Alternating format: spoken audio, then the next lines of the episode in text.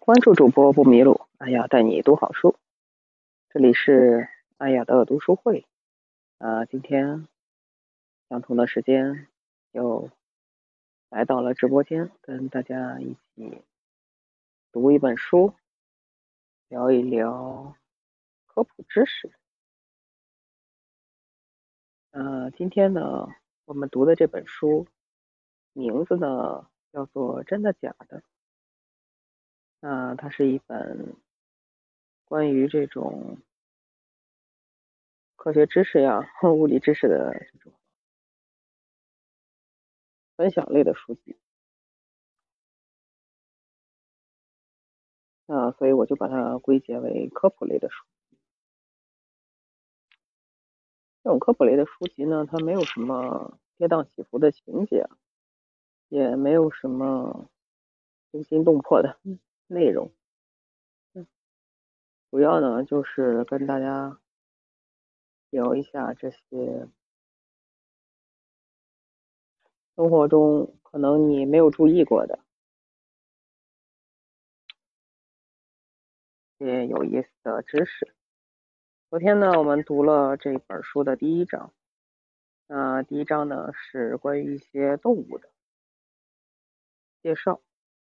嗯，可能这些动物有的很常见，有的会让人觉得，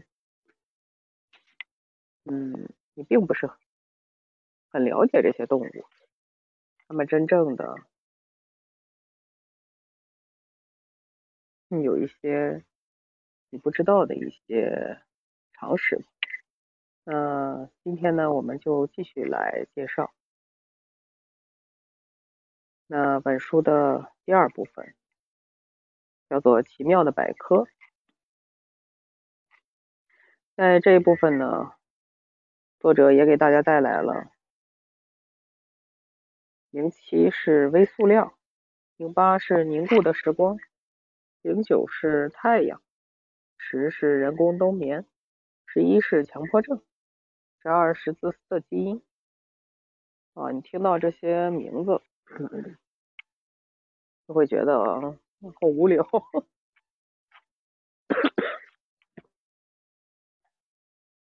那我们就一起来读一读这个听上去很无聊的这个百科。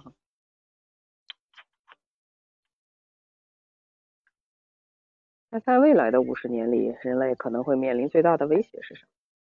核战争、丧尸潮、危险而不计后果的科学试验？甚至是小行星撞击地球。其实我们身边隐藏了一个非常隐形的杀手，他已经潜伏了一百多年，但因为距离我们太近，和我们生活密切相关，所以我们很难注意到它的存在。然而，据科学研究结果表明，如果在二零五零年之前，我们还无法控制这个隐形杀手，那么在接下来的几百年中，人们可能会被它吞噬。一九零七年，一个叫里奥贝克兰的人从石油中提取了塑料的技术。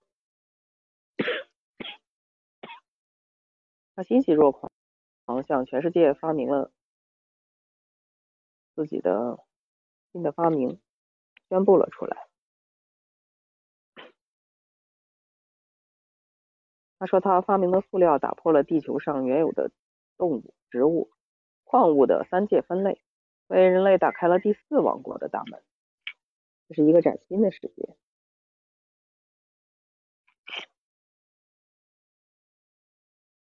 很快，这些塑料摇身一变，成了电话、收音机、咖啡壶、珠宝，甚至还成了原子弹的关键材料。一九五九年，瑞典工程师图灵。设计出了用塑料袋制作、用塑料制作袋子的工艺。那这项发明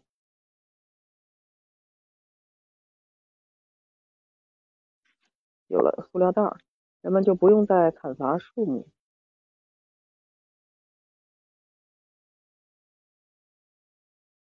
而塑料容易生产，那个便宜、轻巧，有着无可比拟的可塑性，呃极为方便。我们现在习惯拧一瓶矿泉水，或者扯开一个塑料袋，是因为它太容易得到了。然而，塑料稳定的性质不仅使塑料广用途广泛，并且还难以降解。但塑料带来的并不只有便利，还有死亡。科学家剖开一只死去的鸟的肚子，在里面发现了二百三十四块塑料。这只海鸟的肚子里没有其他的食物，这些塑料的总重量占到了这只鸟的体重的百分之十五，也就是相当于在成一个成年人的肠胃里面带了二十公斤的塑料，也就是四百多个空塑料瓶。之后，这只鸟就被活活的饿死，也当然是被这个塑料活活的撑死，甚至连小鸟的宝宝。它们吃了那些不能完全消化的食物，在出生九十天还没有学会飞翔的时候就已经死掉了。不仅是穿越海洋的鸟类，其他的海洋生物也受到了来自塑料的严重威胁。二零一八年夏天，泰国南部的海岸，一头小鲸鱼被冲上海岸，经过五天的抢救，鲸鱼吐出了五个塑料袋。最终，他死于营养不良。工作人员剖开他的肚子，发现了八十多个塑料袋，总共有八公斤重。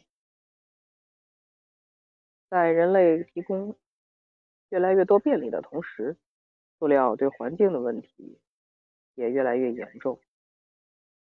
在美国和日本之间，有一片谁也不知道有多大的塑料大陆，这就是太平洋上的垃圾群岛共和国。二零一八年的一次科学考察中，科学家在这里打捞了二十世纪七十年代的啤酒箱、八十年代的安全帽，还有九十年代的游戏机。更加可怕的是，全球至少有五个这样的塑料大陆：太平洋上有两个，大西洋上有两个，印度洋上有一个。嗯，我们实际遗弃的塑料是远远。超过我们想象的。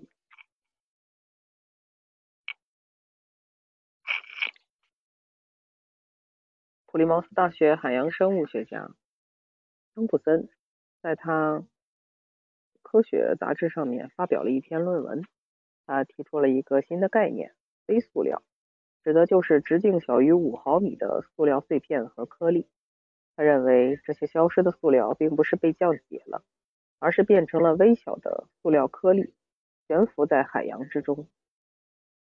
二零零四年，在英国的各大海滩上，已经出现了微塑料的痕迹。他们甚至在几十年前的微生物样本中，也找到了微塑料。生物和生物之间有着一种模糊的联系——生物链。简单来说，就是各种生物通过吃和被吃的关系被联系在一起。但最终，海洋里越是食物链顶端的动物，它体内的微塑料就越来越多，这就叫富集作用。就是说，其他的小型动物，它们身上富含的微塑料非常，嗯，就是它们身上附着了一些微塑料，而它们不断的在食物链的循环之中被其他动物吃掉，那最终就被食物链顶端的这个。生物给吃掉，那食物链顶端的这个生物，它吃到的微塑料也就是一个总和吧，呃，算是一个相当可怕的量量级吧。科学家又对微塑料进行了进一步的研究，得出了三个可怕的结论：微塑料粗糙不平的表面会吸附水中的有毒物质，并在动物的体内释放毒性。呃，微塑料吸附的毒性可以使虎鲸的生育能力下降，同时还会导致虎鲸的免疫系统紊乱。那微塑料通过使浮游生物繁殖速度大幅的减缓，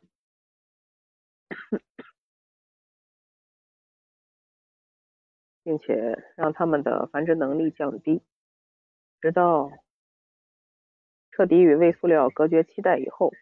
其他的繁殖速度才能恢复到逐渐的原先水平。但是，当我们意识到微塑料存在的时候，它已经无处不在了。二零一九年一月，科学家从北极圈的五个采样点端取了数百个冰芯，检测结果表明，平均每升冰当中含有微塑料颗粒高达八千个。北极正在变成世界上塑料污染最严重的地方。同年十月。科学家在南极圈的两个岛上收集了八十只企鹅的粪便，结果显示，平均每十克的企鹅粪便当中就有一到三个微塑料的颗粒。作为南极食物链顶端的物种，企鹅体内有微塑料，说明南极已经被微塑料所污染。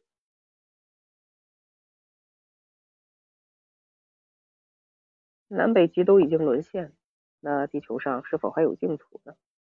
那些人类罕至的地方能幸免吗？科学家们想起了世界上最高的山峰，也就是珠穆朗玛峰。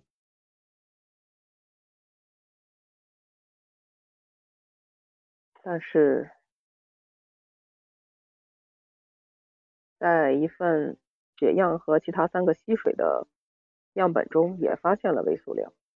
也就是说，在海拔八千四百四十米的珠峰平台上。嗯，微塑料已经在这里有所分布了。科学家又想起了世界上最深的海沟——马里亚纳海沟，这里可能是人类最难以到达的地方。结果，从这里捕捉的浮游生物，平均每只体内都有三点三个加减零点七个微塑料颗粒。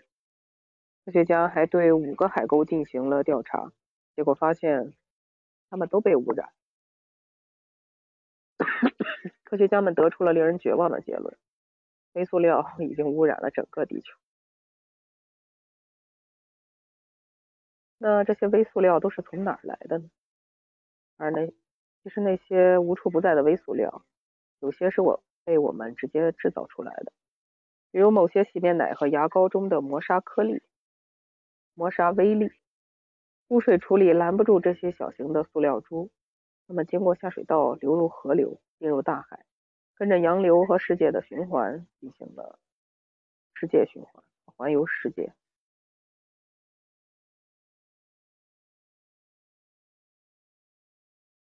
这些塑料垃圾要花几百年以上才可以被分解，人类并没有幸免于此。二零一七年，科学家检测出全球十四个国家自来水样本，其中超过百分之八十三的样本中都含有微塑料。二零一八年，科学家又检测了全球二十一个国家三十九种食盐的样本，呃超过百分之九十的样本中含有微塑料。而在全球九个国家十一种瓶装水的样本中，超过百分之九十三的样本中含有微塑料。也就在几年前，维也纳医学大学主持了一个实验。他们从八个不同的国家招募了八个年龄在三十三到六十五岁之间的人们，要求他们记录下一周之内的饮食。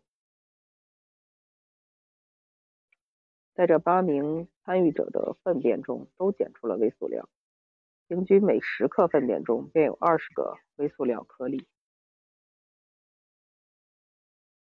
后来。科学家们又在世界各国不断重复着这样的实验，但是全球七十亿人之中，至少有二十六亿人已经暴露在微塑料的污染下，生活超过了十年。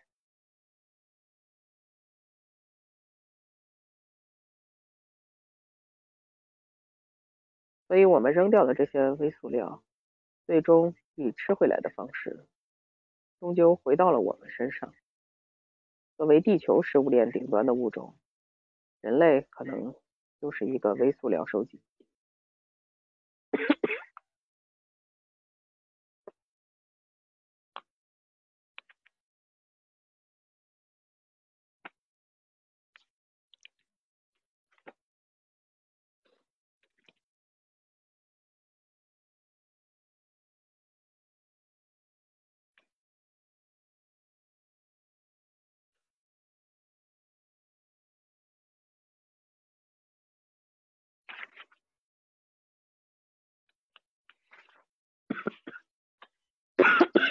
这章的观点有一点悲观，就是说，这个环保其实真的是刻不容缓。不过，在 近百年的这种塑料的发展历史的过程之中，我们发现，人类其实就是在不断的自生自灭吧。我们不断的使用塑料，那我们不断的用这种塑料制品去污染其他的自然。那塑料已经渗透到我们的生活之中，无处不在。那我们破坏掉的自然，同样最后也反噬到人类的身上。可能这种恶性循环在未来，不知道会不会引起环保人士的注意。但是，如果不引起注意，那我们人类又会走向何处？这其实真的是一个非常严峻的问题。嗯。嗯，继续看作者为我们提供的另一个有趣的思考。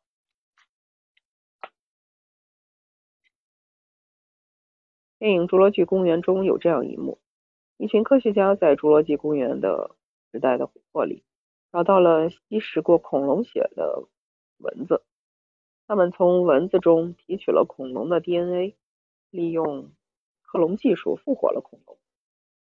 这个设定是否能够成真呢？在二零一二年，哥本哈根大学古遗传学家艾伦托夫特和他的同事们对一批年龄在六百到八千年间的红鸟骨骼进行了研究，利用其中残留的 DNA 计算出了正常条件下 DNA 的半衰周期是五百二十一年，在细胞死亡之后，酶会不断分解。为 DNA 骨架的核苷酸之间的化学键，简单说来就是，生物死亡之后，每经过五百二十一年，样本中的核苷酸骨架之间的化学键就有一半会被分解掉，这些 DNA 就会变成无意义的碎片。也就是说，就算我们真的找到了那只吸过恐龙血的蚊子，最晚六千五百年前就已经灭亡。灭绝的恐龙的 DNA 也早已毫无价值。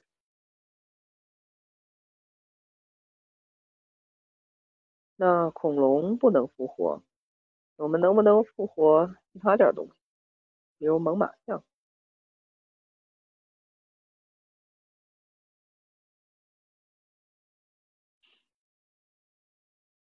经过鉴定。后来被命名为油箱的猛犸象死于两万八千年前。它保持了完美的状态，是因为它在极寒的一种状态之下被保存了下来。油箱被发现在一个临近北冰洋的冰崖上，它的身上有伤痕，后腿骨折了，背部像是被锯开。它的脊柱、头骨、肋骨和盆骨从这个切口中被取了出去。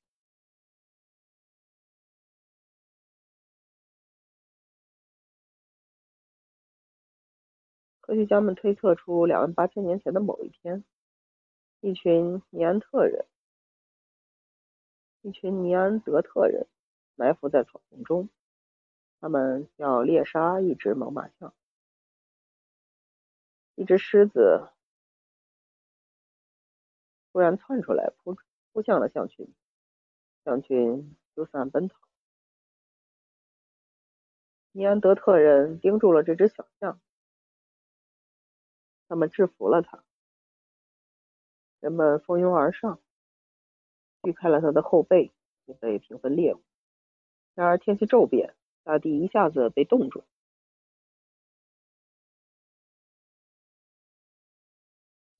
尼安德特人对这种天怒一般的灾难充满了恐惧，于是他们丢下了猛犸象，逃回了洞穴。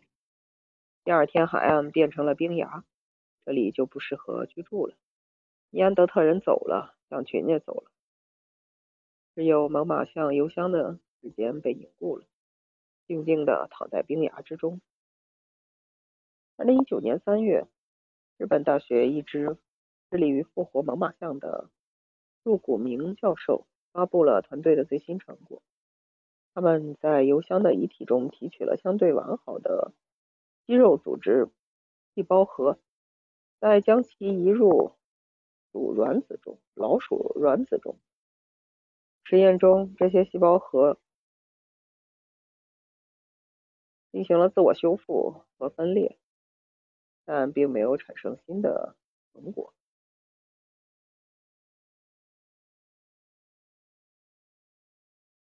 而随着全球不断变暖，很多地区常年冰冻的都慢慢融化。人们在这些地方发现了许多冰冻的动物的尸体。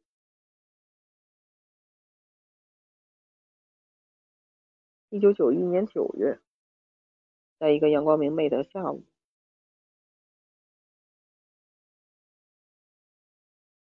德国登山游客赫尔穆特·西蒙。和他的妻子艾丽卡正在攀登意大利边境上的阿尔卑斯山。他们发现有一个黄色的洞，于是扒拉开，竟然是一具人的尸体。考古学家用了方法断定，这是一具活在五千三百年前石器时代的古人类的尸体，比埃及最早的木乃伊要早一千多年。后来，他得名奥兹冰人，一跃成为世界上最古老的尸体。因为它是被冰冻的，所以并没有腐败。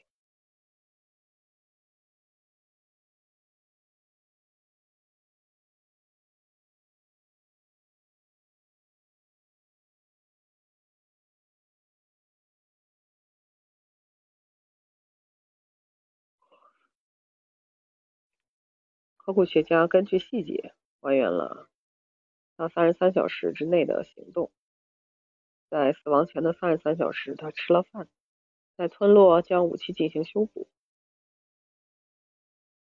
死亡前的二十四小时，他的手部受伤。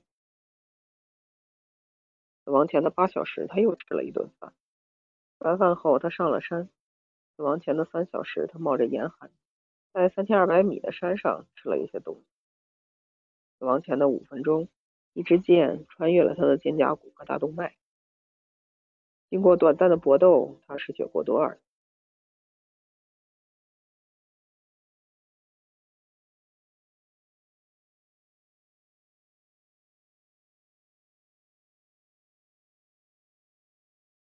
现实中的人体冷冻起点是1962年罗伯特·艾丁格博士出版的《永生不死的前景》一书。他指出，人类和 人类和大量低等动物植物一样，具有冷冻复活的潜力。他还在书中预言了人体冷冻技术可以使我们大多数人获得永生不朽的机会。他被称为“人体冷冻之父”。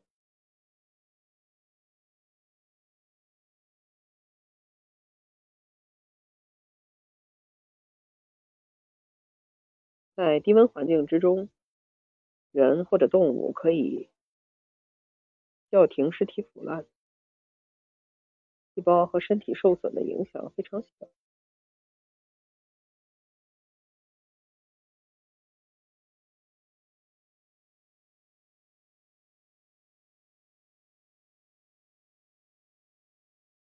所以在人体进行冷冻之前，需要通过手术和灌注。将人体中的血液替换为冷冻保护剂。冷冻保护剂可以降至冰点，减少冰晶的产生，最大限度避免对身体细胞组织的破坏。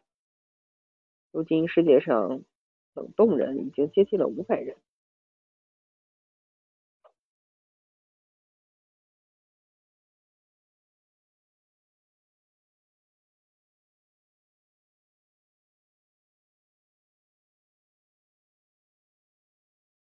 按照计划，贝德福本应该进入冷冻状态五十年之后被唤醒，但我们看到这个事情并没有发生。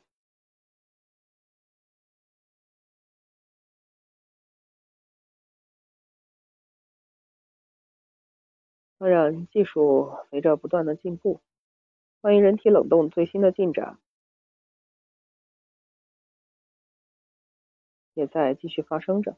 二零二零年十二月，一个在液氮罐中沉眠了二十四年的胚胎被取出，植入一位母体的子宫，并成功分娩出一位健康的女婴。但是如果有一天我们真的像爱丁格博士所说的，打破了生死的边界，获得了永生，那么我们要面对的一个怎样的时代？啊，这一章真的讲了一个。很前沿的一个科技啊，其实我们也听说过这种冷冻人的这种技术，嗯，虽然它听上去天马行空，但是确实是科学研究的一个领域。那我们真的被冰冻之后，过百年或几百年之后。我们作为一个古代的人，那是否就变成了一种穿越呢？这是一个脑洞大开的行为。但是你不得不佩服这个科学家的想象力。嗯，我们普通人可能没有机会去接触这样的嗯科技吧，那可能只能在小说之中，感觉有点意思。但实际上这些科。科技啊，一直都在不断的被人研发之中，那未来可能也让大家拭目以待吧。嗯，我们再接着看作者给大家介绍的飞向太阳的帕克号，长江三峡西陵峡的东门遗址曾经出土过一件新石器时代的太阳崇拜物——太阳人。一九九八年十月，湖北省文物考古所在的东门头考古队抵达东门头遗址，他们找到了不少于七千年前的人类生活的遗迹，出土了斧、钵、支座等陶器残片。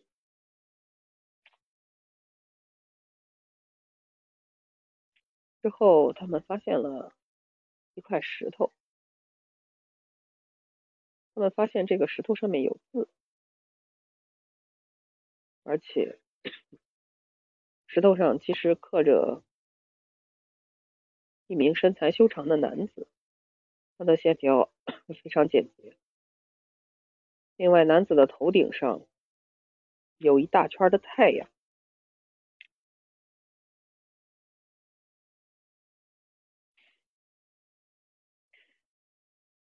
对于太阳的认知和探索是天文学中极为重要的部分。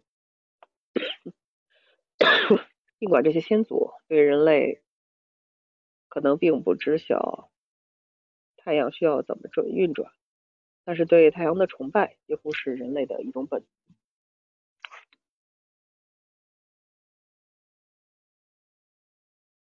十九世纪自然神学派的代表人物麦克斯·缪勒。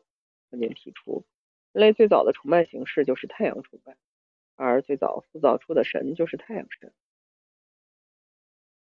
太阳是一个重要的天体。公元前四十六亿年，太阳就诞生了。它形成的过程十分复杂，人类对它的研究从未间断。但我们对太阳的认知并不是一蹴而就。在亚里士多德时代，人们观察，相信天空中的一切应该是完美的。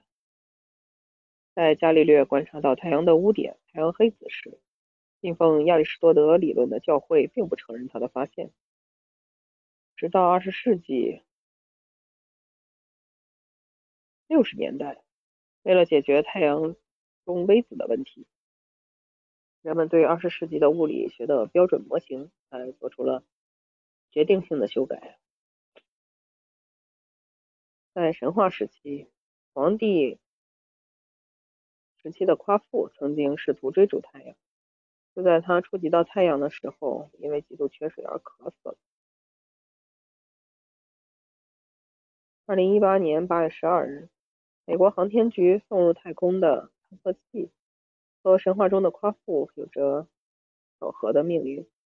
在 NASA 触摸太阳计划中，这台探测器深入到太阳大气，到达了一两百万摄氏度的高温的日冕层，研究日冕和太阳风。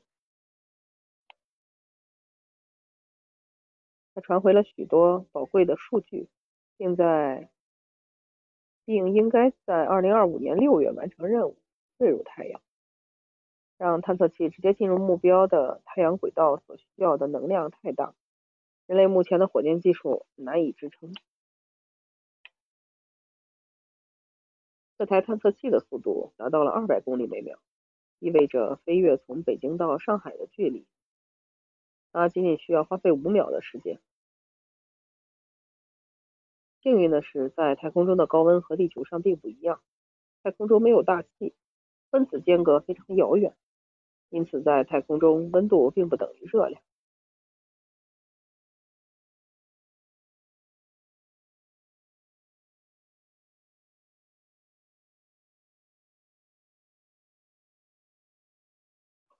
经过反复实验，NASA 选中了一种基于氧化铝的复合涂层，但这个涂层加工到碳和碳复合材料之后。不可避免的发灰。之后，为了防止盾牌涂层破裂，啊，NASA 还在其中掺入了纳米材料，为光洁的镜面制造出了无数的小孔。传回数据后，这台帕克号将耗尽它的燃料，最终和太阳融为一体。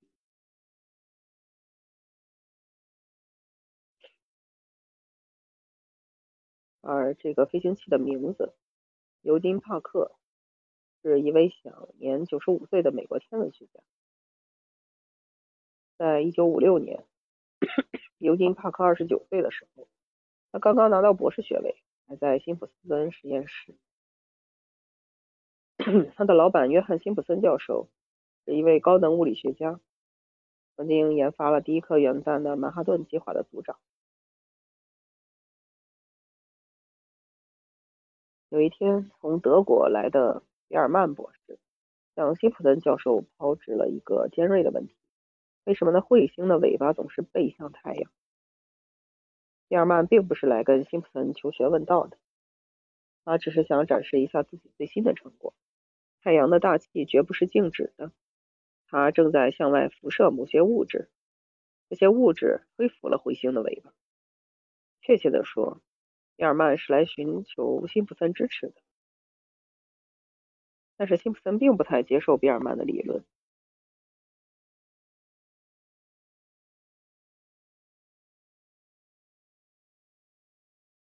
于是他希望帕克能够找到其问题所在。但是辛普森预料之外的事情是，帕克竟然觉得比尔曼的理论是正确的。帕克花了几个月的时间，在比尔曼的基础上建立了新的太阳模型。他认为太阳的大气不是静止的，而是动态的，在高温驱动下，整个日冕都在沸腾，有些东西被喷涌而出。虽然它有时多有时少，但从来不会消失。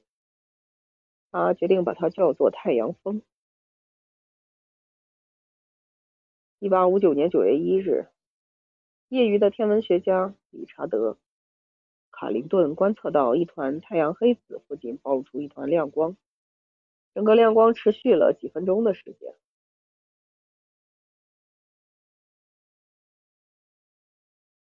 虽然比尔曼和帕克的理论过于惊世骇俗，但辛普森并没有改变对他们的态度。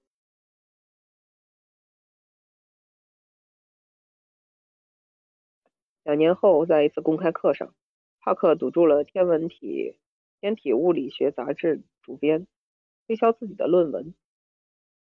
但主编觉得这个小子是在胡扯，但他还是愿意给他一个机会。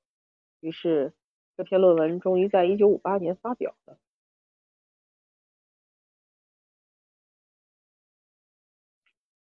然而，不到一年的时间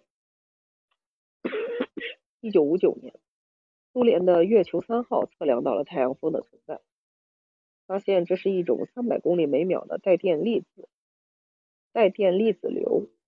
1962年，美国的水手二号测量数据给太阳风实锤，太阳风的速度在400到700公里每秒，并且从未中断过。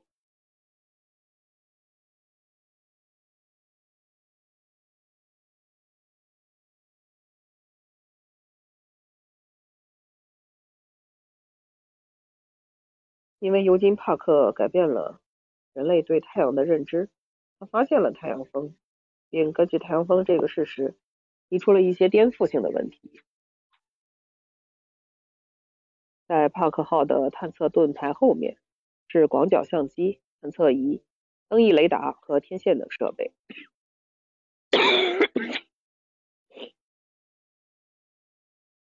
而触摸太阳计划中一百多万。名工作人员的名字和帕克1958年关于那篇论文的太阳风的论文，在帕克号最核心的地方存储着一块芯片之中。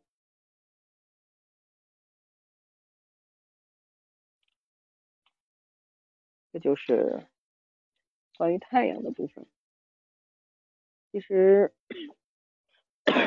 随着我们对宇宙的不断的探索，我们就会发现，可能我们以前对整个宇宙啊、对行星啊的认知，并不是嗯现在大家想象的这样。那未来啊，未来，未来的社会，我们也有可能会通过科技探索，通过科学的探索。发现更多未知的天体现象，这个也是在未来非常值得大家期待的一件事情。有些东西可能会突破我们的认知，但是谁知道呢？就像未来永远是一个不确定的未来，而未来也充满了一种未知。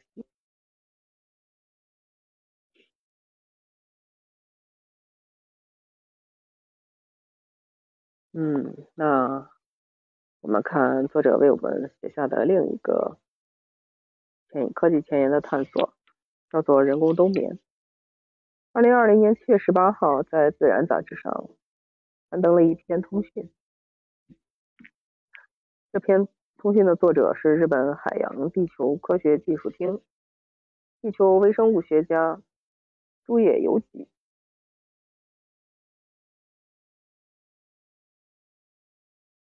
他和他的研究小组在南太平洋五千七百米水深的海底缺乏营养物质的地方，采集到了十个种群和亚群的细菌。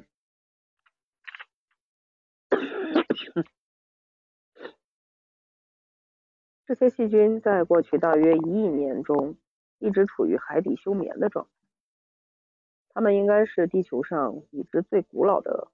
生物体，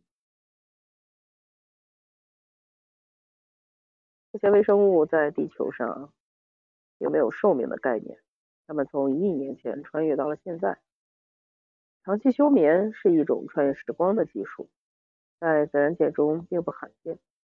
比如蝉可以在地底蛰伏十七年，背鱼能够在干旱的土壤里存活四年，而其他动物。保存体力的方法就是冬眠。例如，雪蛤能在零下十六摄氏度的冰窖中沉睡八个月，直到气温回升才苏醒过来。它们可以降低自己的新陈代谢和体温，大睡一觉。一些种类的蝙蝠能够冬眠长达八个月，怀孕的北极熊也可以依靠冬眠来度过难挨的冬日。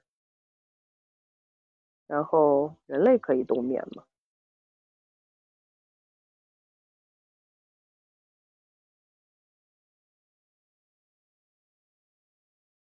早在2005年，科学家从狗的身上进行了相关实验。匹兹堡大学的科学家们发明了一种制造僵尸狗的方法。他们先是在狗的主血管上开一个口子，接上一个体外循环器，用七到十摄氏度的卤冷盐水代替血液，迅速注入狗的体内的同时，保证冷盐水中有适量的氧气和葡萄糖，保持这种冷盐水的体外循环不停。这时，我们很难检测到狗的心脏和大脑的活动。可以说，狗维持了一种极接近死亡的状态。在这种状态之下，只需要维持微弱的能量就可以维持它的生命。而等需要唤醒它的时候，只需要将温暖的血液重新注入它的身体，冷盐水全部撤出，僵尸狗就会慢慢的复活。这只狗被人工冬眠。对狗来说，就像是一场时光穿越。不过，这种复活有也会有后遗症。有一些狗在复活后出现了永久性的脑损伤。二零零六年，美国马萨诸塞州的医院科学家称，他们已经制造出了二百头僵尸猪，复活的成功率超过了百分之九十，最长可以保持休眠二十五小时。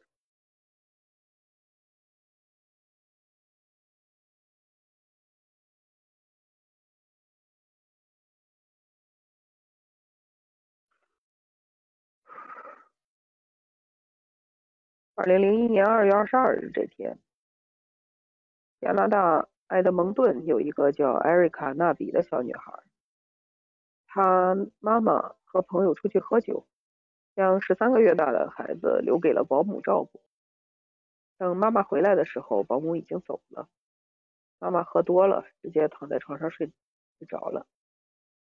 凌晨三点的时候，妈妈觉得不对劲。因为小艾瑞卡在通常这个时候需要喝奶，但是今天却没有。妈妈醒过来，发现艾瑞卡并没有在床上，她在雪地里找到了被冻僵的小艾瑞卡，是因为他们当时没有关好房间的后门，小孩跑了出去。当时他的脉搏已经停止两小时，体温只有十六摄氏度。嗯，小艾瑞卡的嗓子眼都被冻住了。医生并没有放弃，他们给小艾瑞卡接上了体外循环设备，将他冰冷的血液抽出来，在加热后再输送回去。三十分钟后，小艾瑞卡的心脏又重新跳动了起来。医生还担心他面临冻伤，可能要截肢。但六周以后，他就出院了。在被冻僵的几小时里，艾瑞卡进入了一种类似冬眠的状态。而他并不是一个个例。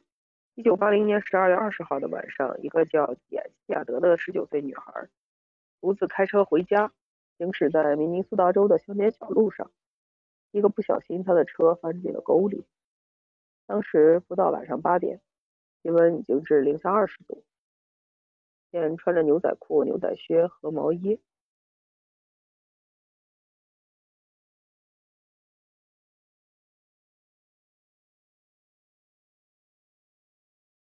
但是他向朋友家的位置走了大概两公里，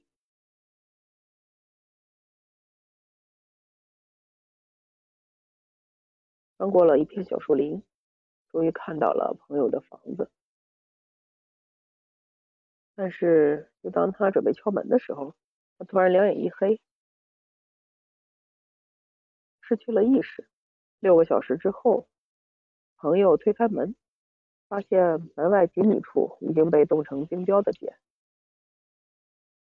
他的体温已经低到了当时温度计都无法测量的程度。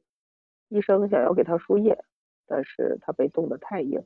针头扎不进去，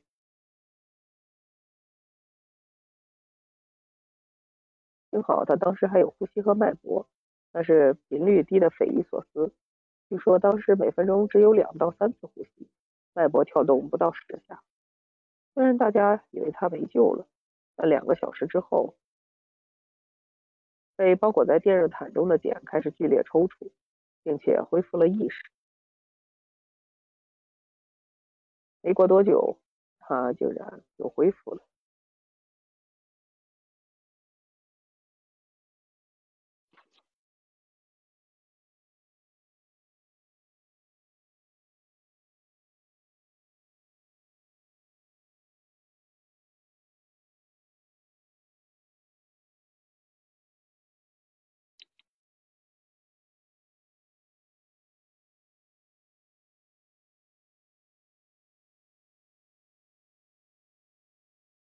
而在二零零六年十月七号，三十五岁的日本人内月光孝，他和同事一起去爬六甲山。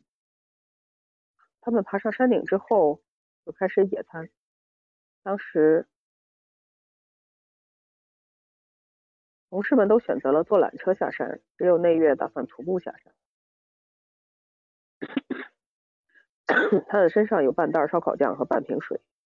在跨过一条小溪的时候，他不小心脚下一滑，摔断了盆骨，倒在草地上不能动弹。夜晚到来，他没有等到救援，饥渴难耐中，他吃掉了半袋烧烤酱和水。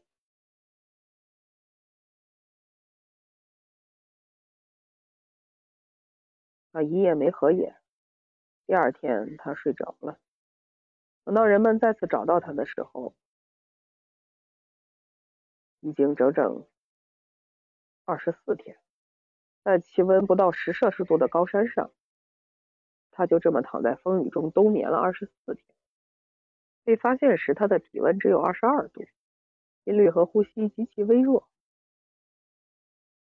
并且无法检测到任何内脏活动。经过检查，医生发现他从一百二十四斤降到了一百一十斤。进入了一种新陈代谢极低的状态，但是这种状态保全了自己的神经和肌肉没有受到太大的伤害。在进行了两周的复健后，内月回到了工作岗位。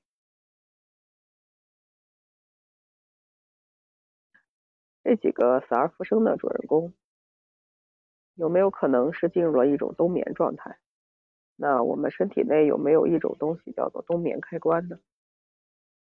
二零一零年二月，生物学家马克罗斯发表了一个演讲。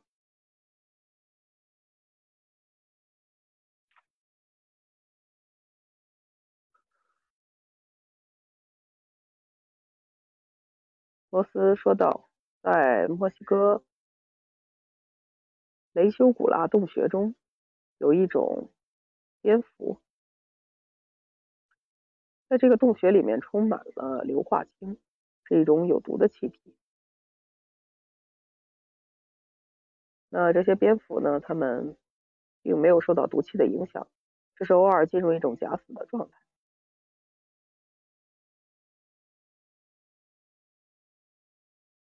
二零零五年，罗斯开始在小白鼠身上试验关于硫化氢和休眠的实验。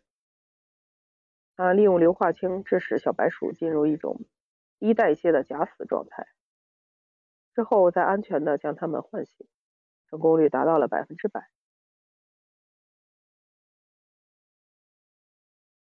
所以他提出，是否可以将硫化氢作为一种冬眠的开关，摄入到人体内。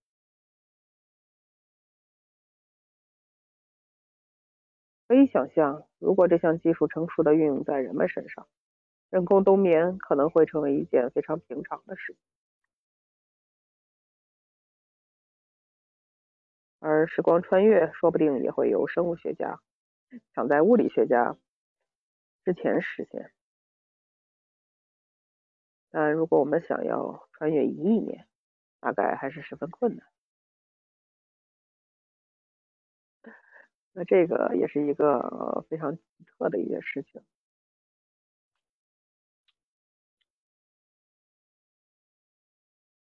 听上去真的是有点匪夷所思，因为我们很容易想到，在低温的情况之下，人是很容易被冻死或者冻伤的。那竟然真的有人进入了一种持续低温的状态。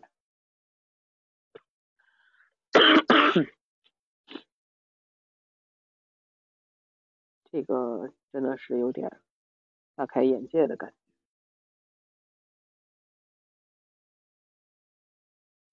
就像我们现在呃当下所面临的这个时代一样，我们的免疫系统，我们可能真的非常希望常年生活在一种嗯没有冬天的感觉之中，那不论是暖气啊还是空调啊。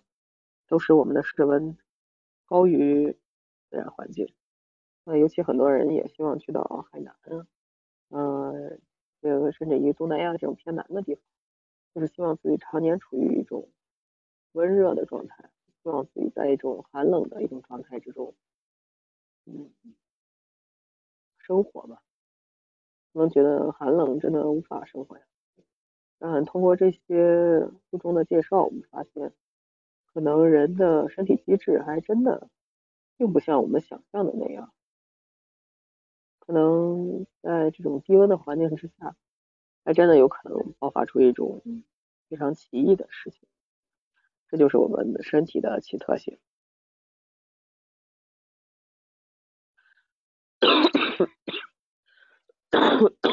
那鉴于主播身体的情况，那今天。那故事我们就读到这里。那希望明天呢有机会呢继续跟大家来读这本非常有意思的书籍。它的名字叫做《不正常的世界研究》，其实就是为大家介绍一些我们都不太知道的有意思的科学。好的，那今天的分享就到这里。呃，主播钱乖呀，在山东济南，祝您喜乐平安。啊，拜拜，各位。